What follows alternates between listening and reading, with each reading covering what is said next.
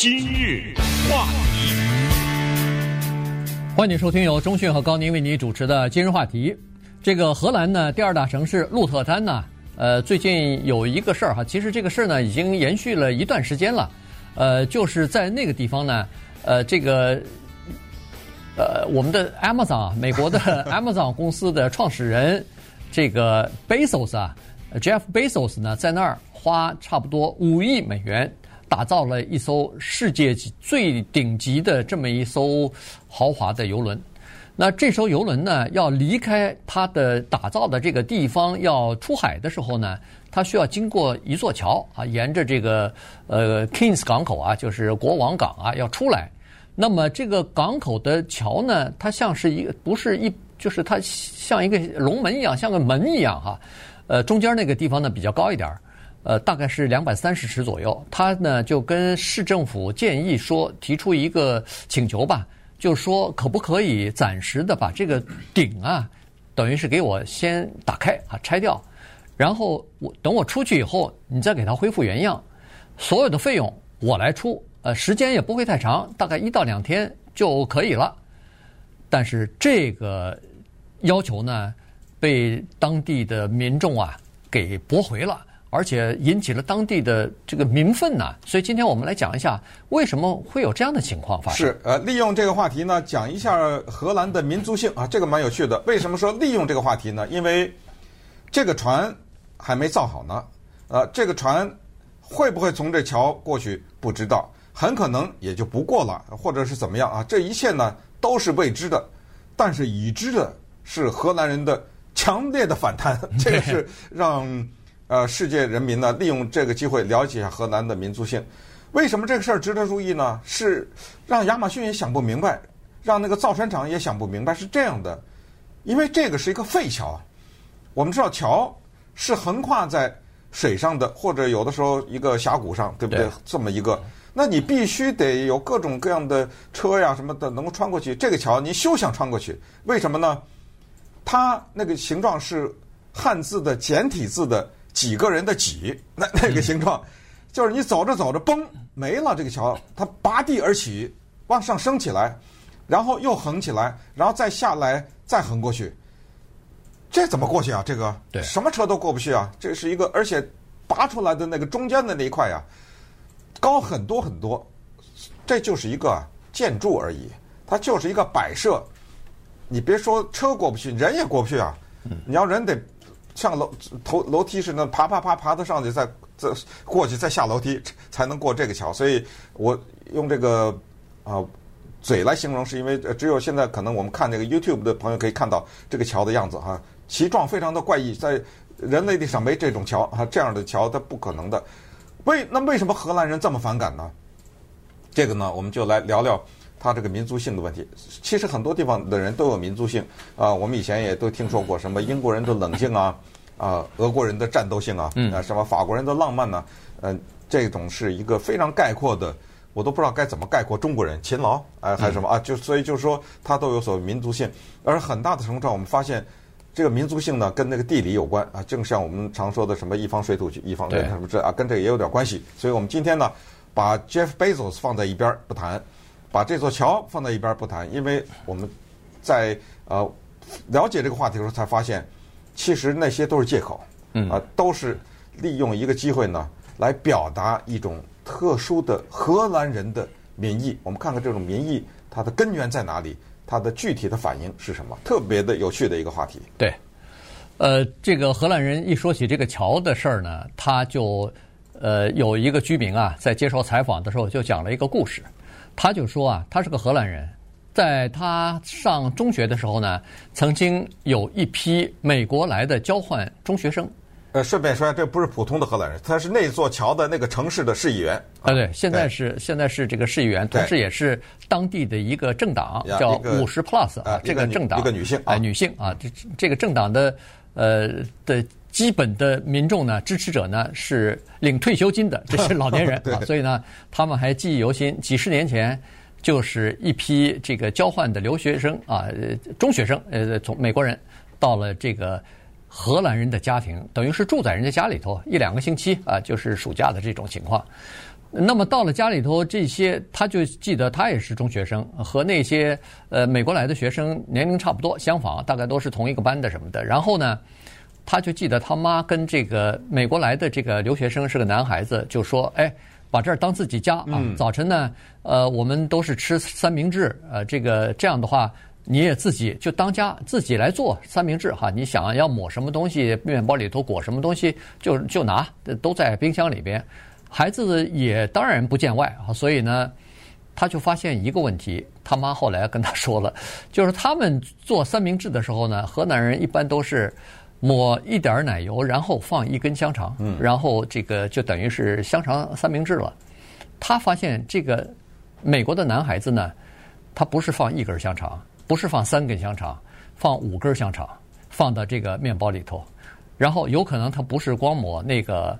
奶油，他除了抹奶油以外，还放一一两片 cheese，这样的话呢，就使得这个三明治啊，非常的饱满，而且东西特别多。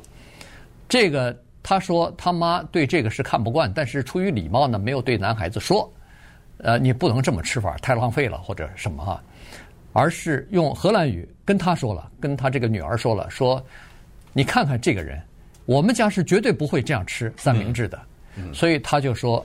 从这一点上就可以看得出来，荷兰人、荷兰人和美国人的消费的观念和价值的观念是不一样的。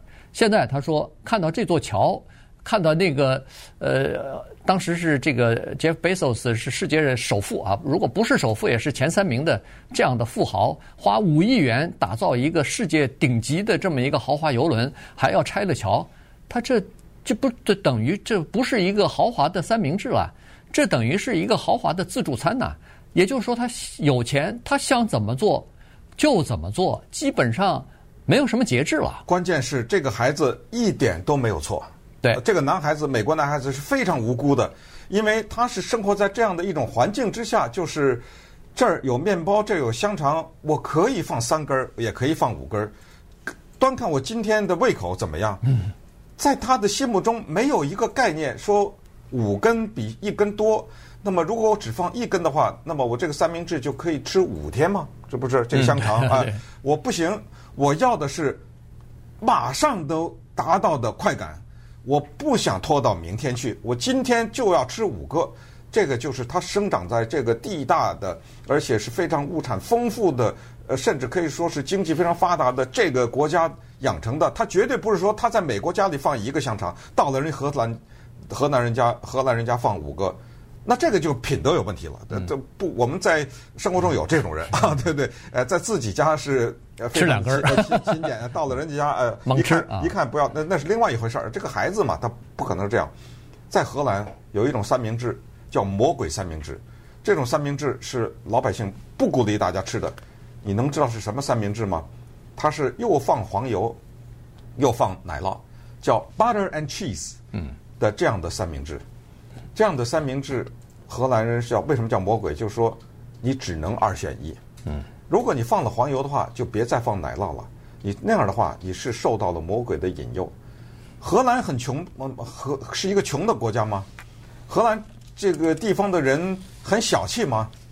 请不要忘了这个国家在世界航海上面的贡献。不要忘了这个国家是人类。产生的第一个跨国公司的国家，嗯，不要忘了这个国家，它推动了一个东西，在它之前是没有的，叫做证券交易所，股票是这个国家推动的。荷兰是一个非常重商的这么一个国家，这么一个主义，它对人类的贸易的发展，它的科学的发展，它出了多少伟大的科学家，它的艺术的发展，荷兰的艺术家那简直就是是。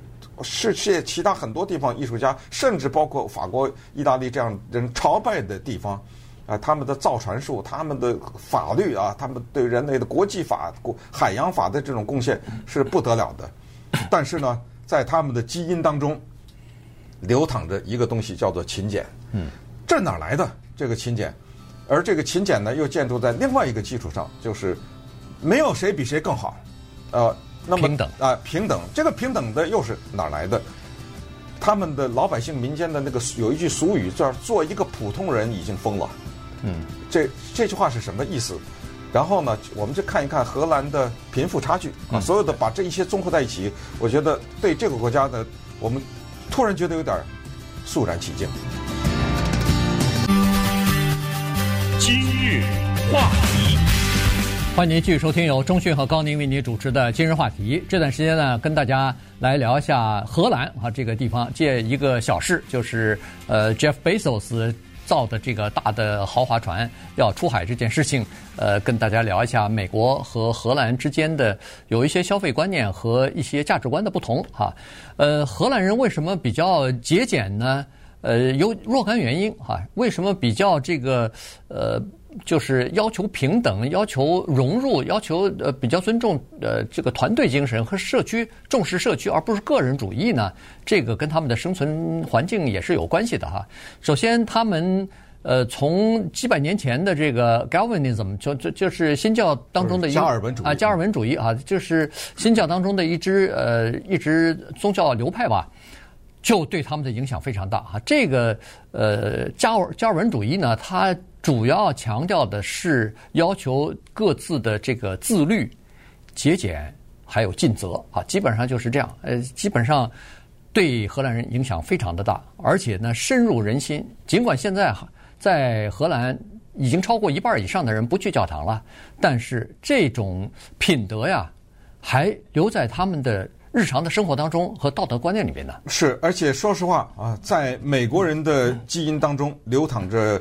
约翰·加尔文的这种血液哈，因为他是个法国的，算是一个宗教大师或者是宗教的传教士啊，等于是领路人啊。他因为他对基督教的影响是非常大，十六世纪他的著作以及他的这种理念，我们有时候常说美国的什么早年的清教徒、清教徒，就是就是就是加尔文主义者，基本上绝大多数就是加尔文主义者哈。